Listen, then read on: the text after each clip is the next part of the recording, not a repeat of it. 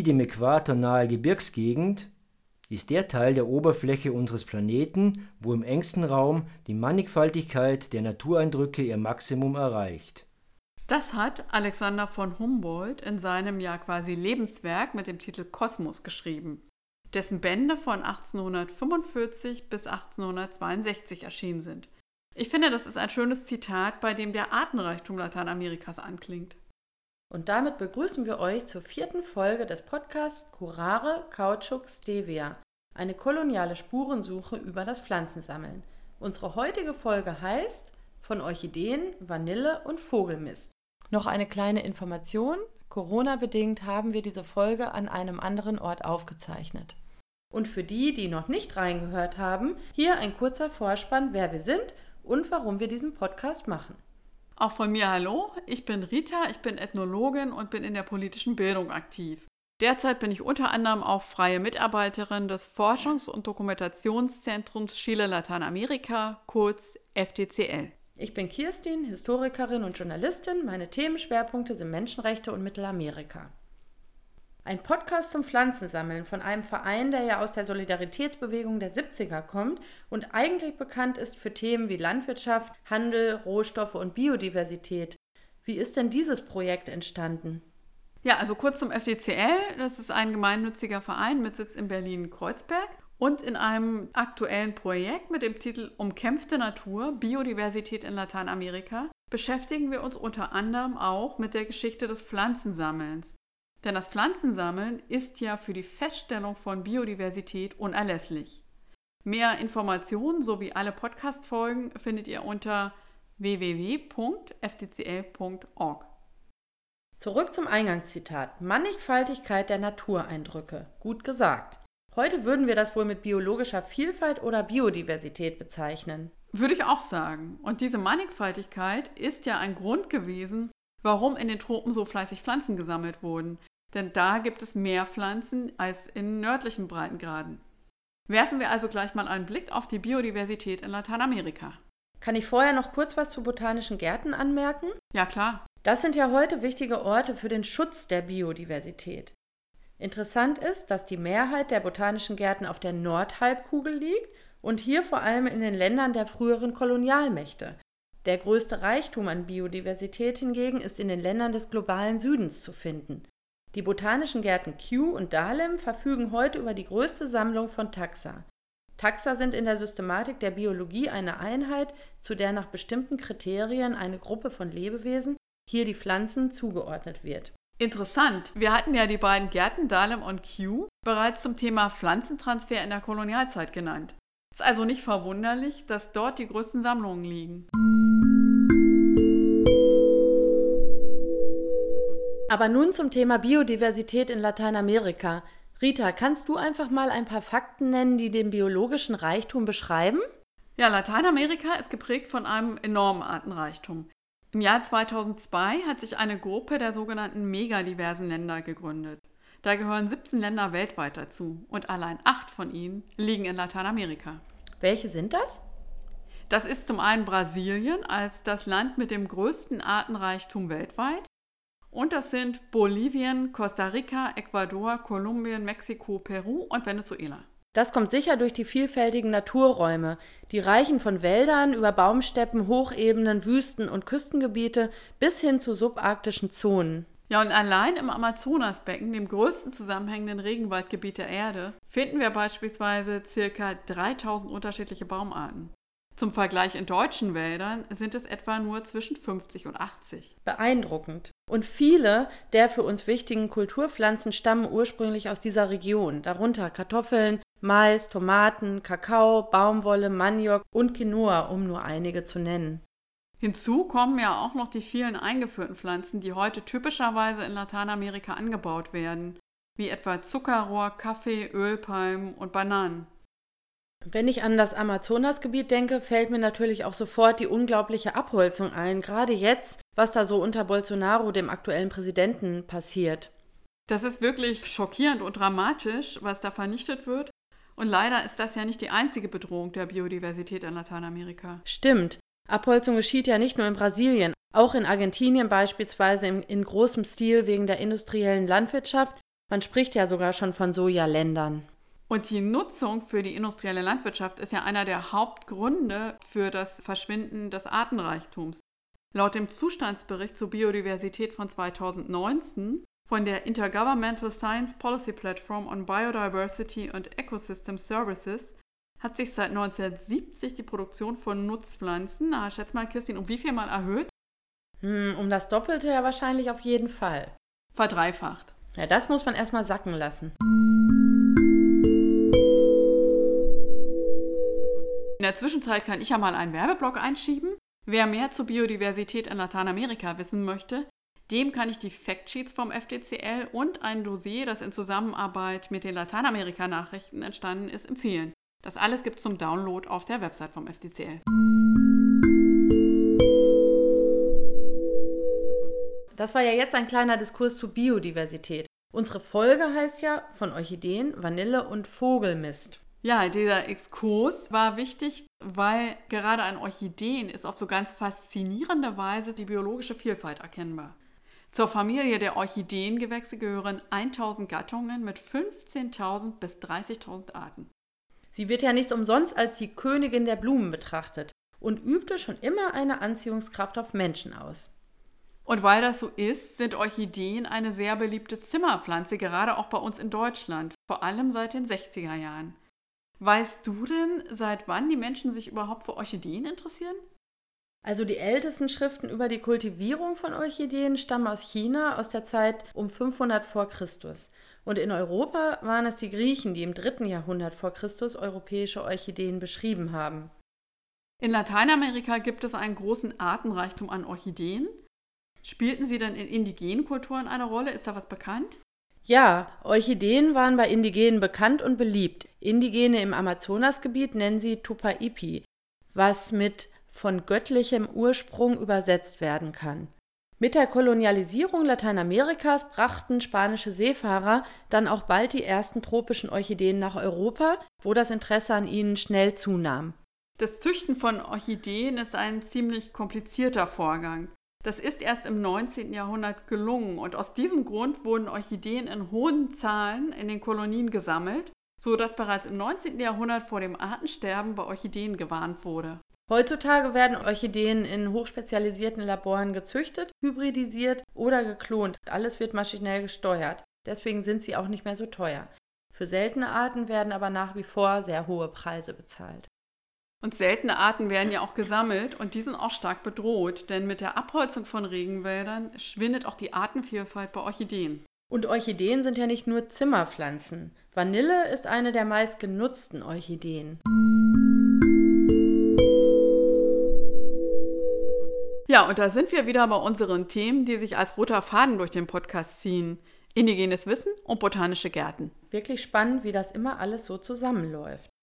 Vanille kommt aus Mexiko und war dort schon lange vor Ankunft der EuropäerInnen bekannt. Das indigene Volk der Totonaken wusste um den Vanilleanbau und es ist überliefert, dass die Totonaken ihren Tribut an die Azteken unter anderem in Vanille bezahlten. Ja, die Nutzung von Kakao und Vanille ist ja ganz wichtig und das alles auf Grundlage von indigenem Wissen aus Mexiko. Ohne Vanille und Kakao würden ja die Süßigkeitenregale ziemlich leer aussehen. Vanille wurde sehr schnell beliebt, nachdem die spanischen KolonisatorInnen sie kennenlernten. Spanien hatte das Monopol drauf. Und die Ausfuhr von Vanille stand sogar unter Todesstrafe. Ja, ähm, krass. Heute wird Vanille vorrangig auf Madagaskar, in Indonesien und auf La Réunion angebaut. Und da kann man ja schon so ein bisschen ahnen, wie die Vanille eigentlich da hingekommen ist. Vielleicht über die botanischen Gärten? Richtig. Es gelangten mal wieder gestohlene Stecklinge in die botanischen Gärten, diesmal von Antwerpen und Paris. Und die Kolonialmächte Niederlande und Frankreich begannen dann in ihren Kolonien Vanille anzubauen. Das war so in der ersten Hälfte des 19. Jahrhunderts.